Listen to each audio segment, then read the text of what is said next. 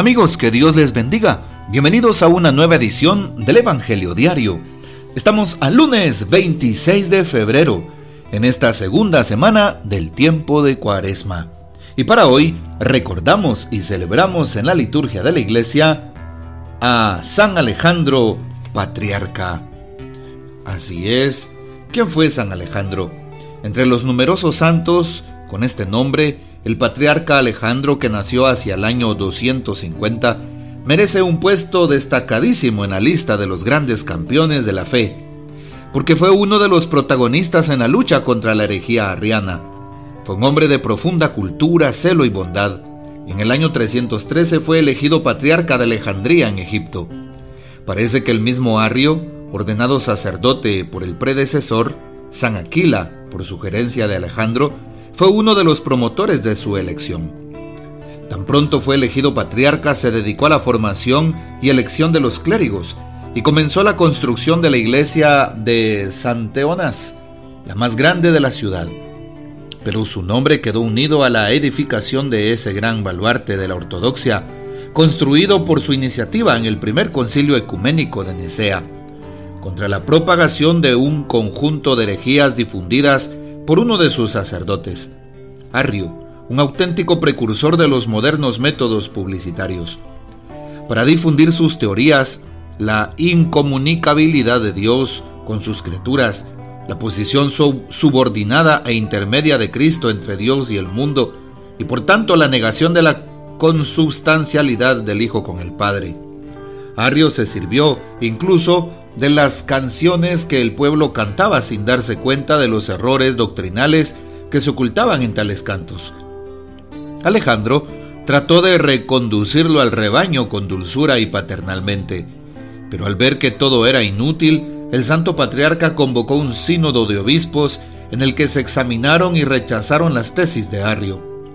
Este no se sometió y se fue para Palestina, en donde se hizo pasar por perseguido y trató de desacreditar a Alejandro. En la controversia se mezcló el mismo emperador Constantino, quien poco experto en cuestiones teológicas terminó haciéndoles severos llamamientos al orden a uno y otro. Pero la disputa no podía terminar así y entonces Constantino convocó el concilio en Nicea, en Bitinia, por insistencia de Alejandro. En este primer grande concilio ecuménico encontramos junto al anciano y enfermo Alejandro a su batallador diácono Atanasio, que le sucederá en la sede episcopal y llevará a fondo la lucha contra la herejía arriana. Alejandro regresó triunfalmente a Alejandría y se dedicó a sanar las heridas causadas por el cisma, pero murió cinco meses después. La fecha no es segura. Muchos testimonios la colocan el 26 de febrero del año 328. Pidamos pues la poderosa intercesión de San Alejandro Patriarca. Muy bien, y para hoy tomamos el texto bíblico del Evangelio según San Lucas, capítulo 6, versículos 36 al 38. En aquel tiempo Jesús dijo a sus discípulos, Sean misericordiosos como su Padre es misericordioso. No juzguen y no serán juzgados no condenen y no serán condenados. Perdonen y serán perdonados. Den y se les dará. Recibirán una medida buena, bien sacudida, apretada y rebosante en los pliegues de su túnica. Porque con la misma medida con que midan, serán medidos. Palabra del Señor, gloria a ti, Señor Jesús.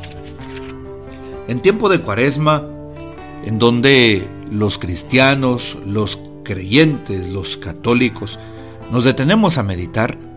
Qué interesante es escuchar la primera lectura de hoy, el libro del profeta Daniel capítulo 9 del 4 al 10.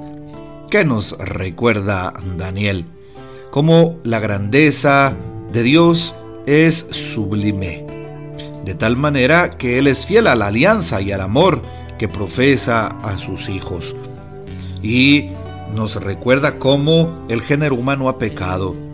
Por eso lo dice, lo expresa el profeta. Nosotros hemos pecado, hemos cometido iniquidades, hemos sido malos. Nos hemos rebelado, Señor, contra ti, no hemos guardado tus mandamientos. Por eso nos ponemos en tus manos. Estamos en las manos de Dios. Y claro que es eh, importante saber que nos da pena, que nos da vergüenza el poder revelar el pecado que hemos cometido. Para Dios, el pecado viene siendo como esa basura del cual Él nos quiere curar, nos quiere sanar, nos quiere librar. Hoy le pedimos al Señor entonces que tenga misericordia de nosotros, que nos ayude a renunciar, a renunciar al pecado, a las infidelidades, a las iniquidades que cometemos, a ser fiel a los mandamientos, especialmente al mandamiento nuevo del amor. Esta es la invitación de la primera lectura, que era tan importante recalcar. El Evangelio según San Lucas en el capítulo 6, el cual ya hemos escuchado, nos recuerda que debemos de tener la misma actitud que tuvo Jesús con sus contemporáneos. ¿Cuál sería esta actitud? La misericordia. Por eso empieza el texto de hoy diciendo y recordando, sean misericordiosos, como su Padre es misericordioso. ¿Qué significa la palabra misericordia? Sí, Misere, que significa miseria. Cordis hace alusión a cardio, que significa corazón. ¿Sí? La miseria con el corazón. Es decir, eh, sufrir la miseria del prójimo. Sufrir las limitaciones del prójimo. Eso es tener misericordia, ponerme en los zapatos del otro. Hoy le pedimos al Señor que nos ayude a seguir siendo misericordiosos como Él solamente lo puede ser. Y por eso nos damos cuenta que Él nos refiere al Padre. Hoy le pedimos al Señor que nos ayude. Aquella ley de oro de la palabra de Dios la encontramos en este día. No juzguen y no serán juzgados. No condenen y no serán condenados. Perdonen y serán perdonados. Esa es la ley de oro, ¿sí? Haz a los demás lo que quieras que te hagan. No hagas a los demás lo que no quieras que te hagan, en otras palabras. Que el Señor nos ayude a pedir perdón cuando sea necesario, a perdonar cuando el caso lo amerite, a no juzgar, a no señalar, a no condenar, mucho menos, sino todo lo contrario. Hoy también dice el texto, den y se les dará, recibirán una medida buena, bien sacudida y apretada, rebosante en los pliegues de su manto. Es decir, el Señor y su divina providencia estará siempre de nuestro lado.